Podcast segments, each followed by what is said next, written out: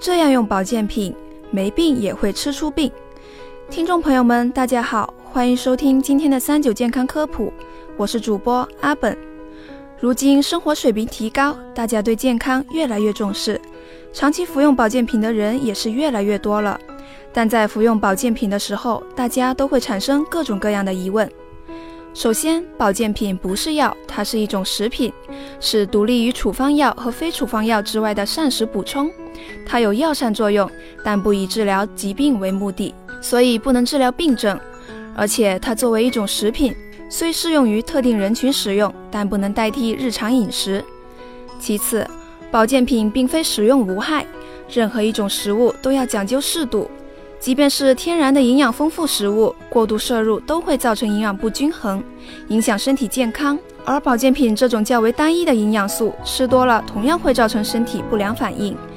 比如小孩子要是补充过度的维生素 D，就会出现恶心、呕吐甚至中毒的现象。所以一定要适量。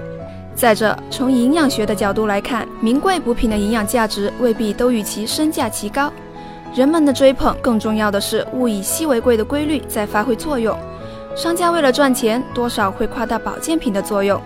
名声打开了，价格上去了，宣传砸的钱，最终还是由消费者来买单。同样的维生素 C，市面上卖动辄几百，可是医院顶多几十块。所以提醒大家，不要太高估了保健品的作用。最后，保健品不能代替药物，更不能代替健康食品。名贵保健品再好，一天只吃一点点。保健品同药一样，都是按剂量服用，而且通常只是少少的一点，它只能起到锦上添花的作用，而不能作为日常营养摄入的主力军。营养的补充，我们应当先从天然的饮食中摄取，营养实在不够了，再考虑选择保健品来补充。药品和保健品，其存在都是为了我们的健康，在无冲突的情况下，双方还能共同促进健康。但是有些保健品不能混吃，和药品一起吃也可能相互反应，轻的会降低药效，重的就可能致命了。就比如第一，钙片和铁剂，钙会影响身体对铁的吸收，铁同时也会影响身体对钙的吸收，所以此二者最好分开服用。第二，大蒜和感冒药。大多数感冒药主要的作用是疏风解表、清热解毒，适用于外感风热的感冒。而大蒜、生姜等属于辛温之物，与上述中成药药性相反，同服会导致疗效下降。第三，钙剂与强心药，患心脏病需要长期使用洋地黄等强心药的老人，他们如果同时服用含钙和维生素 D 的保健品，常常会诱发洋地黄中毒。第四。银杏含片和阿司匹林，临床研究显示，长期服用阿司匹林的人，同时口服四十毫克银杏叶制剂，每天两次，就可以导致眼睛的虹膜出血。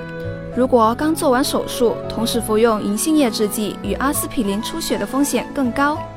对待保健品的正确态度，应该是既不过分夸大它的作用，也不过分贬低它。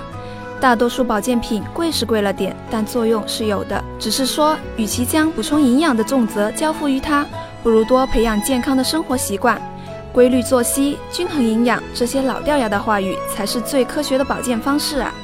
下面还有一些服用的注意事项需要提醒大家：第一，服用不要超过建议范围，最好是有需要时吃。由于儿童的肝脏尚未发育完全，对保健品的消化能力较弱。被保健品伤害的可能性更大，所以家长想要孩子补什么，也要先问医生。第二，某些特殊时期最好停吃保健品。特殊时期主要是指吃药的时候、手术前后、来姨妈的时候等等。这些时候，首先要注意药物的交互作用，还要考虑到它们对身体的影响，最好问下医生能否继续吃保健品。第三，不要被保健品的广告蒙蔽了双眼。有些宣称天然的保健品其实并不天然，消费者一定要擦亮双眼，不要听风便是雨。买之前的关键是你得找医生，确保保健品与身体无害了再吃。第四，没有病的人和孕妇最好不要吃保健品。没病吃药确定不是赚钱多，虽然带了点吐槽意味，但是确实没必要花这个冤枉钱呀。不怕你营养不足，就怕营养过剩，也惹来一身的问题。至于孕妇为了宝宝的健康，吃啥喝啥，一定要事先问问医生。用正确的态度对待保健品，是我们每个人共同的健康课题。